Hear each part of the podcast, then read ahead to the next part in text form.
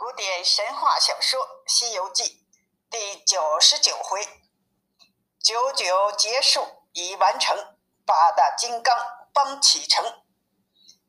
接着上回说，八大金刚送三藏回国，这边佛国里三藏的护驾，五方揭谛、四值功朝、六丁六甲、护教伽蓝，都向菩萨启奏说。弟子承蒙菩萨法旨，暗中保护唐僧，已完成任务。菩萨高兴地说：“功劳，功劳！”菩萨又问了一路上他们的心性如何，他们就拿出一个簿子，上面写满了一路上经过的患难，写的是如何心诚取经。菩萨说：“我都知道。”就又从头到尾仔仔细细的看了一遍。菩萨看完了步子，说：“八十难还少一难，才可完成。”即刻命令接地追上他们，完成最后一难。接地追上了八大金刚，小声对他们说了如何如何。八大金刚听了，唰的把风按下。连人带马都掉在了地上，真是九九归真，有点难呐。他们都落在了地上，忽然觉得受到了惊吓，几个人都说：“要快就得慢，也好歇歇脚吧。”然后他们辨别了方向，四人仔细看时，原来是通天河的西岸。怎么过河呢？八戒说：“如今师傅已得道，我们几个把师傅架过去不就行了吗？”悟空说：“架不过去，只因师傅还有一难没过去，不能让他飞过去。”正在这时，有人喊：“这里来，这里来！唐长老过来！”四个人仔细看，也没有船，也没有人，是谁在喊呢？这时，就见一个大龟在岸边叫道：“老师傅，我等你好几年了。”几个人见了，都高兴地说：“我们记得你。”都上了龟的背，老龟驮着他们，踏着波浪，行了有半天。到了下午，快到东岸的时候，老龟问：“老师傅，可曾问佛祖，我还有多少寿命？”三藏无言以对，因为他早就把这事儿给忘记了。老龟听不到回答，把身子一歪，连人带马都落入了水中。这时，白龙马、八戒、沙僧都不怕水，悟空也来了神通了，把师傅一把架出水面，四人过了大河。这时天色已晚，又遇到雷鸣、闪电、狂风走失。吓得三藏按住了金包，沙僧压住了金蛋，八戒牵住了白马，悟空却双手拎起了金箍棒，左右护持。原来那风雷闪电是阴魔作宠啊，想夺取真经啊！折腾了一夜，天亮才停下来。三藏问悟空：“这又是怎么了？”悟空说：“师傅，你不知道。”我等保护你获取此真经，乃是夺天地造化之功，可以与乾坤并驾，日月同辉，法身不腐。此乃天地不容啊！鬼神嫉妒，要来夺走啊！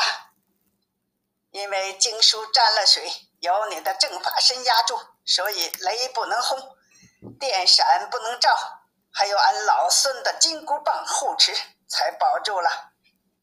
四个人高兴的是经保住了。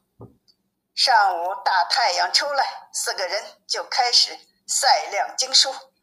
这时有几个打渔人走了过来，有人认的是前几年去西天取经的人，就走过来问八戒说：“正是，正是。”那人说：“我们是陈家庄的人，我们都记得你们，快到我们庄上休息吧。”三藏说：“不去吧，在此晒干了，就收拾收拾，找回去的路了。”渔人就回去了，在路上遇见了陈登，说取经人回来了，在河边晒经呢。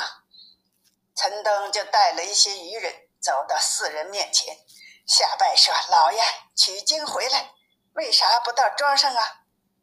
他们就说了如何过河，为啥晒亮了经书。在众人的劝说下，四人收拾了东西，跟陈登去了陈家庄。庄上的人家一传十，十传百，都来迎接，摆香案，奏乐器。不一会儿，陈青领着全家老小出来拜见，被叫的女儿也来了，又摆茶又摆斋。这时三藏已不识凡间之食，他们四个人都不想吃了，就放下碗，收了斋席。他们就问取经的经历，三藏给他们讲了取经的经过。陈老听了直赞叹，不肯放心。又说，因叫了女儿，已建了一座寺院，名字叫救生寺，一直到现在香火也没断。三藏见了寺院盖得整齐，要坐下接受了，念了一卷经，《宝藏经》，更不敢提快走之事儿。他们上了高楼，楼上装饰着他们四人的画像。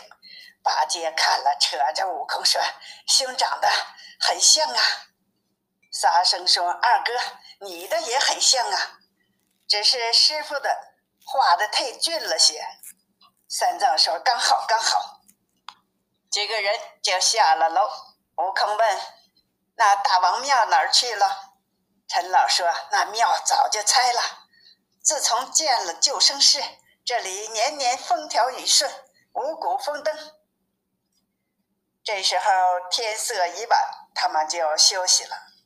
三藏守定真经，不敢离开，就在楼下打坐看守。到了三更，三藏悄悄地叫道：“悟空，这里人家认得我们取经完成。古人说，真人不露相，露相不真人，恐怕不久留失了大事儿。”悟空说：“师傅说的对。”我们趁此深夜，人们都睡熟了，悄悄地离开吧。八戒、沙僧也都心里明白，都悄悄地起来了，把经书抬上马背，担子也备好了，就要出山门。只见山门已上了锁，悟空又使了个解锁法，开了一门、二门，找到向东而去的路。这时，八大金刚在空中叫道：“逃走的，跟我来！”几个人听了，就骑在空中。欲知后来，请听下集。